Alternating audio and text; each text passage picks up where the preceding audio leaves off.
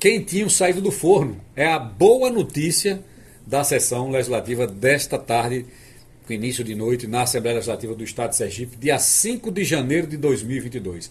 Depois de muitos e muitos anos de espera, foi aprovado o projeto de lei com as emendas, com o substitutivo, com a contribuição desta casa, que estabelece regras do zoneamento econômico costeiro do litoral sul sergipano. Ainda falta o centro e o norte. Mas o litoral sul foi aprovado, o litoral sul está é, ratificado por essa casa, retificado também por esta casa e deve atender aquilo que pensa o povo sergipano.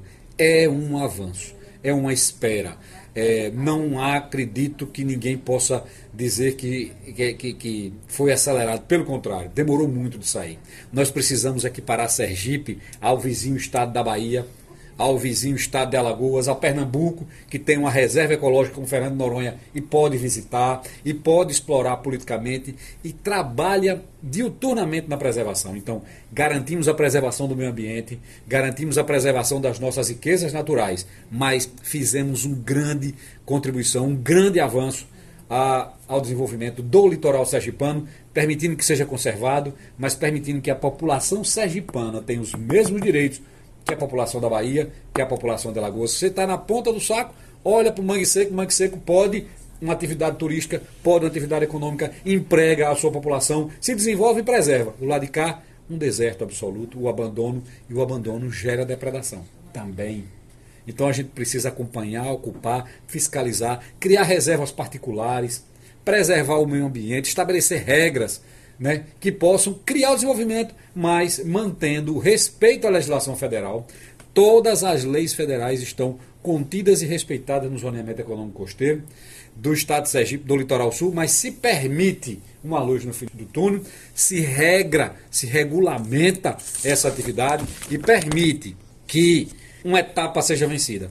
Desde 2019 que a gente luta pelo zoneamento econômico ecológico do Estado de Sergipe, que a gente defende, que a gente visita, que a gente participa de audiência. Nós tivemos na universidade, nós conversamos com o departamento de zootecnia, com os engenheiros de pesca, nós conversamos com a reitoria da universidade, nós convidamos professores da universidade para estar conosco, convidamos consultores para nos ajudar, estivemos junto das associações, junto das comunidades tradicionais da região, estivemos junto daqueles que têm atividade econômica também, bares, restaurantes, pequenos estabelecimentos em toda essa região que estão aperreados, vamos dizer assim, acochados pela ausência da legislação. Você vai no Crasto, né? um lugar lindo, maravilhoso. Você vai em Santa Luzia, na, na, na, no, no, município, e, e, e ali em Terra Caída. A gente tem coisas ali especiais, mas todos numa fragilidade gigantesca, sem poder investir, sem poder ter segurança, observando os estados vizinhos se desenvolvendo, crescendo, tendo sua pousada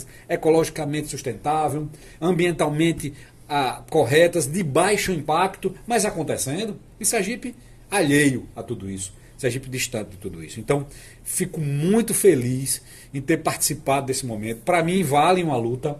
Certo? É, a luta foi vencida apenas uma primeira batalha. Nós temos o litoral centro e o litoral norte para implementar.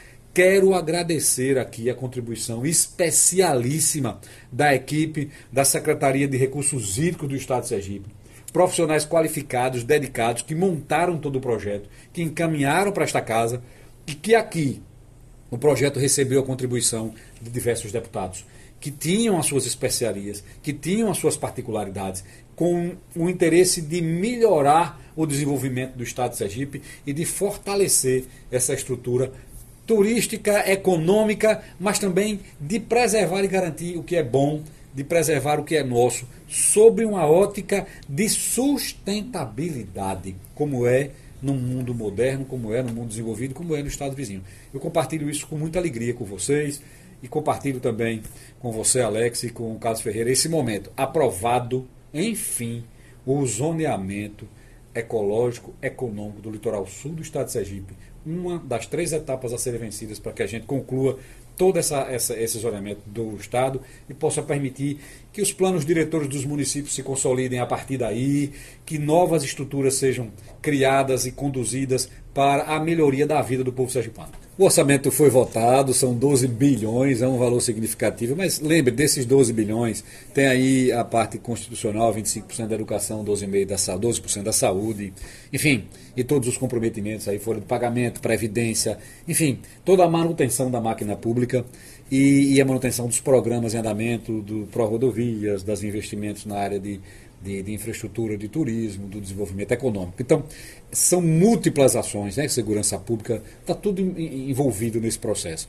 Não é um recurso liberado, muito pelo contrário, é um recurso carimbadíssimo. Tanto que a lei orçamentária é votada para que o Estado possa funcionar. Até hoje, a Cefaz não abriu os seus empenhos, os seus contratos, a sua movimentação financeira. Só o fará com a publicação dessa, dessa lei, só o fará através do envio desse, dessa documentação, dessas emendas e da lei como um todo para ser aprovada. Foram apreciadas mais de 40 emendas, aprovamos em torno de 12, não sei o número exato, em torno de 12 emendas foram aprovadas no cômputo geral e, e enfim, estão sendo encaminhadas a, a as secretarias do, do Estado, principalmente a Cefaz, que vai compilá-las e, e, encaminhar para a publicação, e aí sim nós podemos rodar gerencialmente e economicamente, financeiramente, assim dizendo, o Estado de Sergipe. É o encerramento de um ano legislativo já no ano subsequente, mas na primeira semana, né, de muito trabalho e muito feliz em poder participar de toda essa ação e de poder integrar